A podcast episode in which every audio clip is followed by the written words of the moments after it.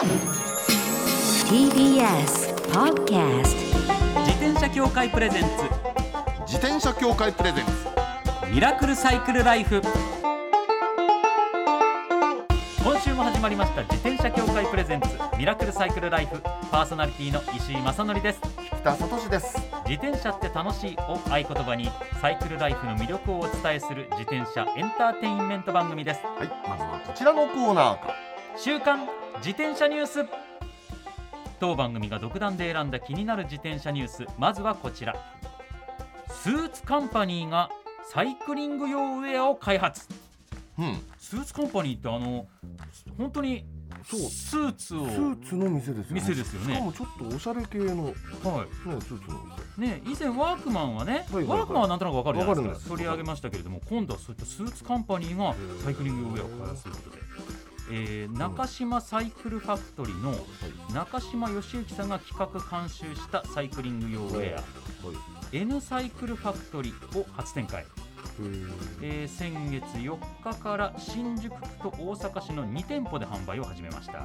あ取り扱い期間は9月11日日曜日までの期間限定なんです。あそうなんだ。へこれは気になる方はぜひね急いでもらいたいですね。えどんな？なんかすごいんですよ。うん。全ラインにおいて摩耗に強いコットンコーデュラナイロンを強めた糸を使用してるコットンコーデュラナイロンって僕うん。こういうの好きだから強い生地っていうイメージすごいなんですけど、あその強い生地をはい。さらに強くした特別な糸を使ってるんですって。だだからそのうんサドルに座ったりとかのパンツとかもその擦れないみたいなはい擦れないようにできててとか、あで目の前にあの資料の写真があるんですけど、はい、ポロシャツですね。そうですね。なんかクラシックなサイクルジャージのニットタイプのそうそう。あのねなんかねイメージとしてはね分かる人は分かるけどあのほら、えーツール・ド・フランスが始まったばっかりの頃の、あの白黒の人々たちが着て昔の写真の着てるみたいな、そうそう昔の写真のあれみたいな感じですよね。そうですね。すごいおしゃれな感じです。本当だ。はでモデルによってい。あの同じポロシャツなんですけど、いい、ろいろ仕様が変わってるみたいで、はい、あとサイクルパンツもあありますし。本当だ本当だ、うん、自分もあるんですねパンツですね、はい。あーこれもポケットの位置とかすごい考えられてますね。サイドもものサイドのところにポケットがあってこれあのーうん。携帯電話とか入れてうん。邪魔にならないですね、ペダリングの影響が及びにくいと。ここれは何いくらぐらいですか？ちょっとね結構いい値あ段するんですよ。本当だ。はい。ポロシャツに見えるやつははい。1万6500円だ、そうなんです。でパンツも1万6500円ですね。なるほどね。だ結構この生地が高いんだと思いますよ、そうなんですよね、だからでもそれだけ丈夫なんで買ったら長持ちすると思いますんでで9月11日日曜日までの期間限定ということなんで。ねぜひぜひ。であれだ毛羽立ちを抑えって書いてあるから、はい。あの洗濯繰り返してももうそのまんまねそうですね。色落ちも多分少なかったりとかして極端に言うと一生ものみたいな本当かなっていうねすみませんけど いや私が勝手に言ってるだけ。でうんはい。はい。ぜひぜひチェックしてみてください、はい。さあ続いてはこちらのニュースです、自転車一斉取り締まり1時間で19人を検挙。はい。福岡県警です。福岡県警が県下一斉の指導取り締まりを先月実施しました。朝福岡県内56カ所で一斉に行われ警察官およそ400人と警察車両およそ200台が出動。このうち博多区の地下鉄祇園駅近くの交差点では信号無視やイヤホンをつけたまま自転車を運転する人などわずか1時間で19人が検挙されたということです。あ56箇所のうちの1箇所で一箇所で1時間19人なんだとなくわかりますねそれは、まあそうですね。うん。信号無視とかこうそうなの繁華街の信号ほどやっちゃう人はやっちゃいますもんね。これ福岡に限った話じゃないですからね。ああそうです東京だってどこだって信号無視とかイヤホンつけるの多いことは多いんですよ。ただね私ねちょっと警察に苦言を呈したいみたいな部分があってあなん。でしょこういうね、あのキャンペーン的にやるのは悪くないんですよ。うはい。あのいいんですけど、うん。あの常にやってほしいっていうのはすごくあって、まあそうですね、うん。今それでこの19人の方々は今後はしないと思いますけどさすがにね、でもそうなのよね。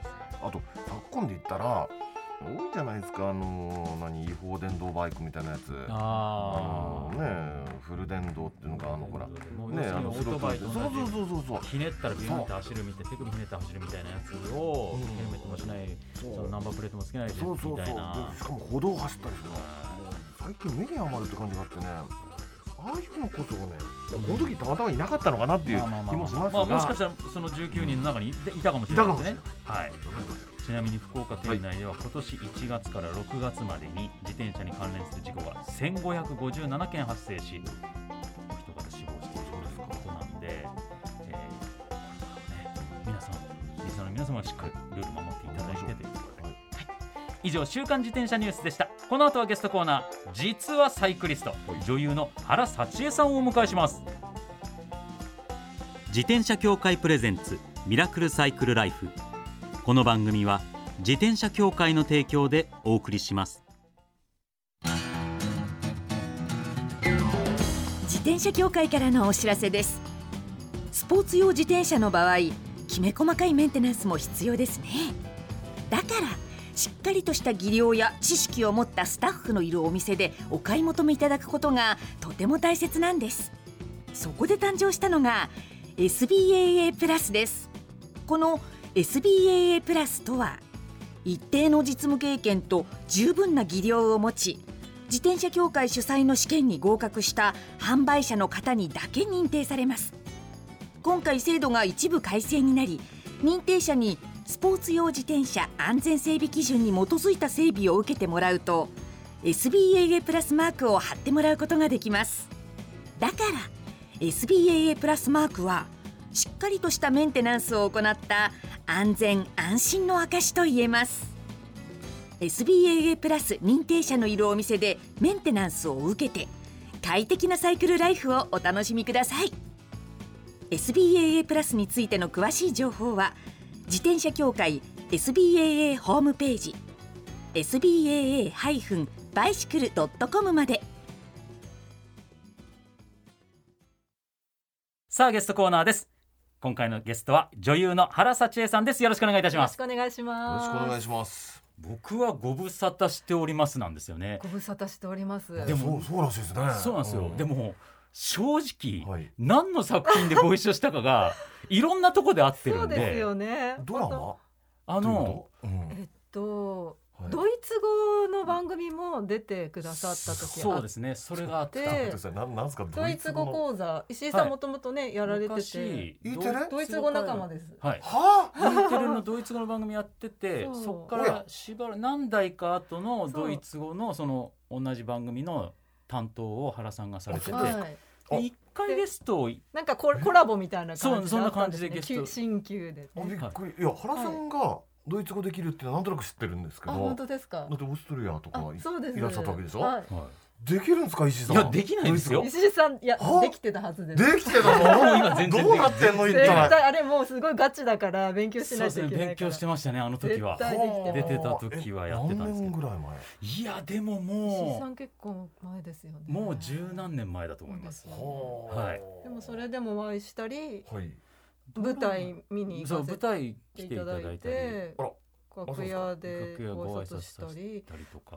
でもそれが一番うん。最近ですかね。多分そのあたりが一番最近だと思います。それより前にドラマでうん。浅見でご一緒だったかもしれない。すごい前ですよねそすっれはごい前だと思います。同じ作あ浅見光彦そうですはい浅見ね光ということ彦でで弊弊社じゃないですか。あそうですね。そうですよね。あ嬉しい。そうなんですよ。あそうですか。ちょこちょことありゃお会いしていろんな形でご一緒してるんですけれども、はい。はいさあ原幸恵さんはですね、はい。1978年5月1日にお生まれ、えー福岡県のご出身です、数多くのドラマ映画 CM でご活躍されています。また初の書籍心も体も心地よい私のセルフケア習慣を7月に出版されたばかりです。原さんと自転車、えーイメージが結びつかないというリスナーの方もいらっしゃるかもしれませんが実はこの夏、はい。原さんは20代からの相棒との別れをインスタで発信されました。はい。そこに多くの共感のコメントが寄せられましてはい。ということで今回は忘れられない愛車の思い出スペシャル自転車への思いをお聞きしたいと思います、はい。そそういう話だったんですか 今回は。そうなんです。ありがとうございます。すごかったらしいんですよ反響が。本当なんか SNS ってはい。すごいなと思って、そうやってつぶやいたことに反応してくだささる、しかも情報をこうしたらいいよしたらいいよってなんか声聞かせていただいたりとかして。結構じゃあ相当な数来たんですかコメントそうなんですよ。びっくりしちゃって私も。本当にさなんか自分の心をただねつぶやいただけだったんですけど、相棒との別れっていうのは、はい。自転車が壊れちゃったとかそういう話？そうです。自転車相棒が自転車なんですけど、はい20代からのと書いてありますそう。よもともともう自転車大好きなんですよ。あの福岡育ちなんですけど、はい。はい。自転車はもうないといけない。あるから海でも山でもどこでも一人でも長距離行くっていう感じで乗ってたんで,、はい。で東京に出てきて、ええ。あのその時は最初はスポーツタイプじゃなくて、うん。まあはい。街乗りいわゆるちょっとこじゃれたママチャリ、乗ってみたんですけど、はいやっぱり取られちゃったんですよね。盗まれちゃって九州と同じような感覚でその辺に路中とかしてたら取られちゃって。で結構3代目まで行ったんですよ。二代代目結構乗ってんですね2代目は家うんの駐輪場で取られたんですよ。あうーわそのパターン。そのパターン結構多いんですよね。あそうなんです実あのねかマンションの駐輪場とかがね一番盗まれるんですって、びっくりですよね。狙ってる人たちがいるんですよね。うん。特にちょっとおしゃれなやつとかいいやつとかだとそう余計になんですね。でもうどうしてもやっぱスポーツタイプのものもい行きたいなと思ってて、で行ったっていうか購入したのが、うんはい。この間ちょっと手元から離れてしまったコルナゴの自転車だったんですけど、いいそれもナゴ。だいぶ長く乗ってて20代後半ぐらいからなんで1 5 6年まあ20年近く20年近く乗ってたんですよ。一台乗るってなかなかですよね。ねそうなんです、ね結構もうんうね名残惜しい感じそれそれは絶対にいろんな思い出あるはずですよね。ありますありますそれでもなんでそれだけ思い出のあるうん。自転車を手放すことになったんですか？えっとですねもうクラックがハンドルのはい。を支えてる部分、はいはいヘッドチューブ。ヘッドチューブ、うんそこがはい。上から下から両方から亀裂が入ってきちゃったんですよ。う。んそれは怖いな。で原因は分からなくて、うん。あれ入ってるなと思って。で今住んでる場所の向かい側に、はいはいもう自転車もう愛するおじさんが住んでらっしゃってその方に相談したら、いうん。やこれちょっと危険だからうん。乗れても思いつなんか急ブレーキかけて、あの事故になったり。パキンっていったら前からポンって倒れちゃったりそうそう危ないからなんかこう補強するかまあちょっと考えた方がいいよって言われてはいたんですけど、やっぱりもうバキってなっちゃってから 手放そうってぐらいちょっとね愛着があったあそれぐらいの思いだったんですね。そうそうそう。もいかないから。もう何件も自転車屋さん、あの、はいはい。問い合わせして、はいはいはい。なんか最終的にはやっぱりうん。溶接できる方のところに持っていくと、はい。はい。まあちょっと見た目は変わるけどもうまくくっはいつける可能性があるって言われてたんですけどね。これ今手元にね資料の写真があります写真がありますね。写真があってすごくわかるんですけどこれコルナゴのまだハイブリッドバイクって言ってた時代のあのハイブリッドバイクってそうそうそう。って言ってたんですよ。言ってたんですかあのクロスバイクですよね。そうですそうです。今で言う。クロスバイクって言い方をしますね。でそのクロスバイクこれアルミじゃないですか、うん、アルミのクラックはねちょっといかんともしがたいんですよねこれねすか。よ溶接してもね、うん。アルミの溶接ってまずその手間暇がかかるし、はい。で手間暇をかけて溶接しても、はい。あの鉄の溶接みたいにね元通りにはならないんですよ。アルミの場合。ここはねもうやっぱり悲しいけれどっていう感じで。うん。だって目で見えるぐらいのクラックでしょ？そうですそうです。そうですこれね目で見えないクラックっていうのもいいくつもあって。アルミってねはい結構クラック生じるんですよ、あのうん。乗ってるともう経年劣化でそうなるのはもうしょうがないことで、うん。で目に見えないのだってちょっと危ないってよく言われるの。そうなんですか。で目で見えるのやつだとね、うん。これはさすがにやばいかも。そうもう自分で溶接できるような技術を、うん。あの勉強して溶接しちゃおうかなと思って。あ それぐらいの気持ちだったんですね。そう。すごい。でホームセンター行って、はい。一式見たんですよ。はいはいあはこれはい、うん、あの取扱説明書が理解できるとかじゃなくて、うんちゃんと講習とか受けないとできないレベルだって思ってですね、えいやその諦めましえた。おまけにそっか。もしそれができてもうん。できるのは鉄ですから。あね。そうですよね。よ。あれにはなかなか難しい他の部分にも原因があるかもしれないってあ。言わーなるほどれて、ね。あーそっか。でももうちょっともう何度もパンクが続いたりとか、うん。いろいろもうあったんでもうこれはもう惜しみなくまあ部品はねうんどっか海外でねはいはいはいお役に立つこともあるかもしれないしええあの手放した後。思いましてあのおさらばしました。なるほどそうですか。いやーでもそのでもそれだけアルミのタイプの自転車って結構あんまり持たないとも言われてるじゃないですか、うんスチールの鉄のものに比べるまあと、で。でもそれを20年弱はいうん乗り続けらしたって本当大切に乗られたんだなっていそううのはですね。伝わってきます。しかもまたその思いが溢れてホームセンターに溶接の道具見に行くって相当なレベルですよ。そうです私そういう話大好き。最初に購入した自転車屋さんがはい。すごく丁寧で、やっぱり定期的にメンテナンスしてくださってたんですあらよ。そう。月に1回とかまあ、あの相手も半年に1回はぜチェックしていただいて、そういうのを続けてたから結構長持ちしたのかなとそれは思います。絶対ありますね。ううん。んいいですね。ね。ちらでやってたんですか？あえっと中目黒に、はい。今はもうないんですけど、うん。ぬか屋さんってよく知ってます。あよくご存知ですか？大変有名な自転車屋あの山手通り沿いに山手通り沿いの。ありましたよね。わかりますよ。はい。山手通りがちょっと拡幅してこう引っ込んだところの、はい。なんか駐車場めいたものがあってそうそそうそう。の奥にあるやつ。そうそっかでもぬか屋さんでうん。定期的にメンテナンスをしていただいてたのはいが、ぬか屋さんもなくなってそこからはあんまりメンテナンスもそうなんですよ。あそこからできなくなっちゃって。本当は自分でねでできるのが一番ね。いやーでもなかなかねプロの人にやってもらうのが一番ですから、うんそ掃除しながらとかちゃんとこうチェーンとかチェックしながらやってたんですけど。素晴らしい。いいやいや全然。そういう話。いや女性の方でそこまで、ね珍しいですよ。いないですよ。か。本当に。いやなんかもともとはい。あのこれを買う前にはい。トライアスロンに興味があったんですよトライアスロンやりたいと思ってえただ泳げないことに気がついて。え やりたいと思ってから気づいたんですそう。気づくでようなトライアスロンってあの単体でもチーム制でできたりする。ああありますね。走る人。はい泳ぐ人チームの自転車な感じですね、それだったら走るのできるし、うん。自転車うんだったら練習する。うん。地上だから、泳ぎできなくてもできるかなと思って。それ乗れるようになったらそれ目指したいなと思ってうん自転車を選びに行ったのも目的だったんですよ。そうか。そう。でもそこからスタートして、うん。でも結局トライアスロンとりあえずはねうん。仲間が広がらなくてやめました。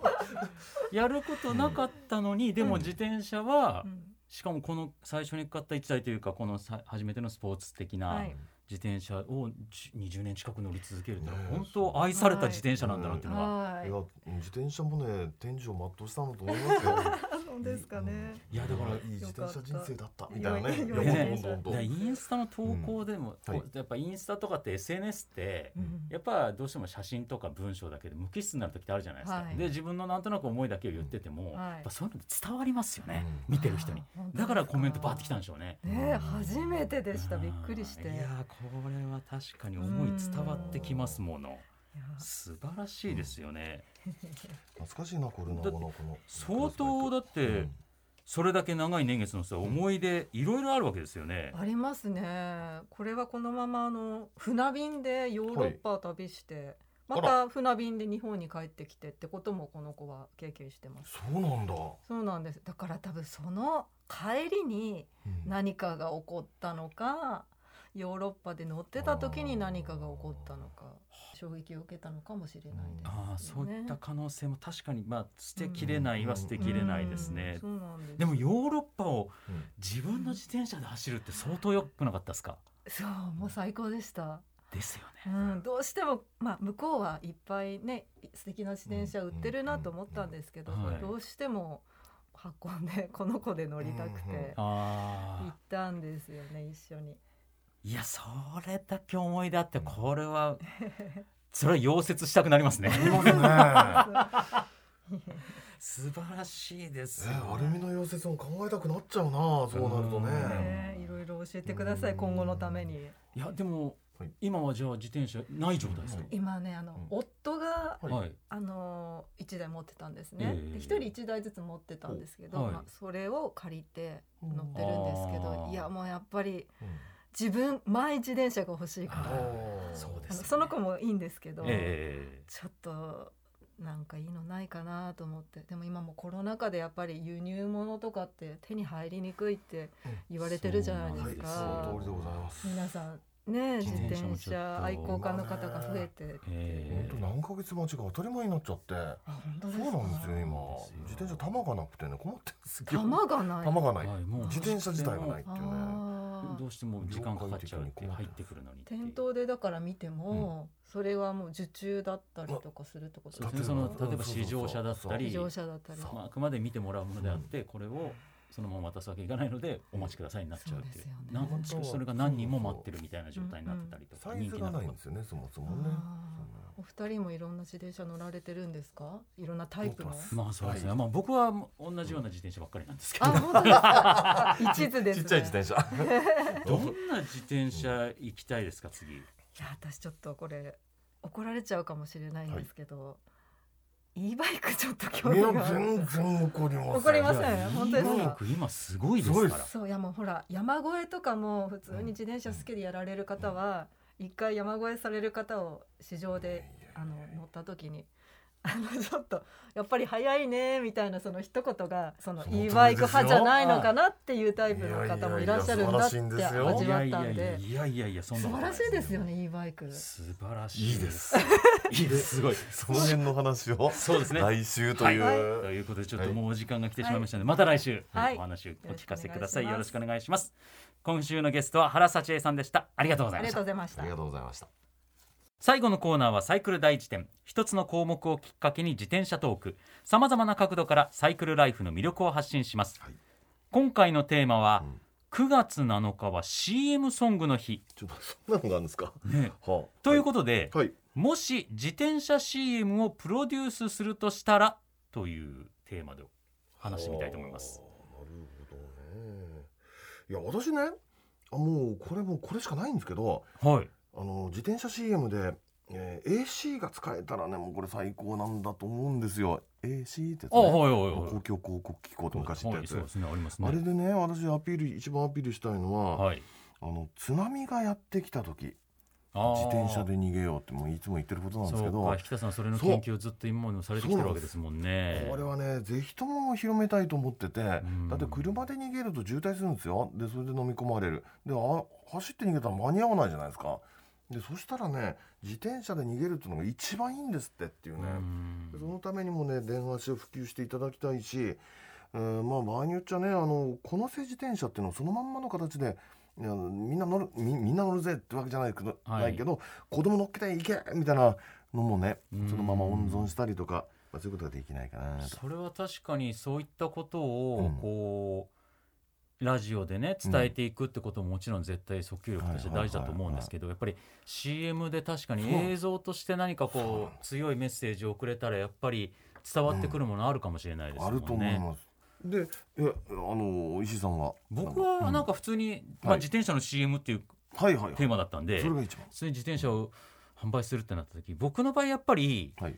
自転車でこうまさにミラクルサイクルライフじゃないですけど、ライフスタイルが豊かになるってことを訴えたいんで自転車の CM って自転車走ってるシーンばっかりになりそうじゃないですか、はいはいはいはいはい。あえて一個も自転車走ってるシーン入れないっていう CM にしたいなっていうのがあるんですよ。これ押しててさあ乗ろうっていうところぐらいでもう次のカット行っててでも降りてうん。どっかのカフェ入ってるとかなんか河川敷でなんか楽しい時間を過ごしてるとか、自転車で生活がこんなに豊かになりますよってシーンをつないで自転車のタイヤがこうくるっと回ってるとことかよりは撮るんですけど、うん。乗ってるとこをあえて撮らないっていう自転車とがそばにいる生活が素敵っていう CM にしたらなんかちょっと違ったなんかすごくおしゃれじゃないですか。おしゃれな感じになるかなってうん思ったんですよ。うんあとそういう意味で言うと、はい。もう一個考えてたのが、うん。これはあれなんですけど あのコントっぽい CM になりますけど、うん。なんかまあ僕みたいなこう冴えないおじさんがじ思い切って自転車買ってみるかって自転車買って、うんうん。何ヶ月後ってなったらなんかすあのすぐ木村拓哉さんみたいになってて。あの自転車に乗るとこんなに変わるよみたいな。もう絶対別人じゃんみたいな。何さんみたいじゃないですか？完全にもうコメディで別人なんですいけど、やいやいやいやわかります素敵になっちゃうよみたいな。それそんなこと考えてましたね、うん。あとはい。それのパターンで言うと自転車を乗ってる未来だとこんなに爽やかになって、自転車乗ってない未来だと中性脂肪が増えて、はあとかなってとかっていう わざとらしく左右違うみたいな映像を作るみたいな。ありでしょはいありでしょう。ちょっとふざけすぎですかね。いやいやいやいや全然ありだと思います。いやでも僕自身もまあ北さんもそれおっしゃってますけどこれだけ元気に話せてるのは自転車のおかげだなって絶対思ってますからね思いますよね。考えますよね。です。からそんな風なことをなんか発信できる CM 作ったらと思ってみました、以上サイクル大辞典でした。自転車協会からのお知らせです。街ではライト自体がついていない自転車やブレーキをかけてもちゃんと止まらない自転車を多く見かけます。これって安全面から考えるととても怖いですよね。そこでみんなが安全な自転車に乗れるよう自転車協会では自転車安全基準を定めました。そしてその基準に適合した自転車にだけ貼られるのが BAA マークなんです。自転車活用推進法のベースになっている交通政策基本計画では BAA マーク自転車の普及を推進することも謳われています。つまり BAA マークは国も認めた自転車の安全安心の目印ということですね。自転車をお買い求めの際は BAA マークが貼ってあるかぜひチェックしてみてください。BAA マーク自転車で交通ルールを守って安全安心なサイクルライフを。BAA マークについての詳しい情報は自転車協会 BAA のウェブサイトまで。ミラクルサイクルライフそろそろお別れのお時間です。好きですねですね。うんうん。すごくそのものを大切に使おうっていう気持ちがちゃんとあるっていうのはなんか嬉しいですよね。すごく嬉しい。もうねなんか別れがもうなんかもらい涙をしちゃうっていうね。本当そうですよそんねな感じ、でしかもちゃんと自転車は自分の体を預けるうん。命を預けるものだからこそちゃんとそれはお別れしなきゃいけないんだっていう決断を下した感じも自転車のことに理解をちゃんと示してくれた上での決断っていう感じもすごく良かったですよね。よかったですよ。だってやっぱりね一時は自分で溶接することも考えるなんてねそこまで考えてくれたらもう自転車くんも本望ですよ。本当にそんな原さんが次にどんな自転車を選ぶのかちょっと次週ねしっかりお話を伺っていきたい。いやいやいやいや。とい。うことで番組ではマイ自転車ニュースサイクリストあるある自転車脳内 BGM 募集中です。忘れられない愛車の思い出も大歓迎。採用の方には番組オリジナルステッカーを差し上げます。メールアドレスはすべて小文字でサイクル -r アットマーク tbs.co.jp cycle -r アットマーク tbs.co.jp までお待ちしております。お待ちしてます。それではまた来週お会いしましょう。お相手は石井正則と。北里志でした。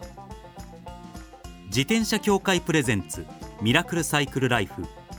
この番組は自転車協会の提供でお送りしました。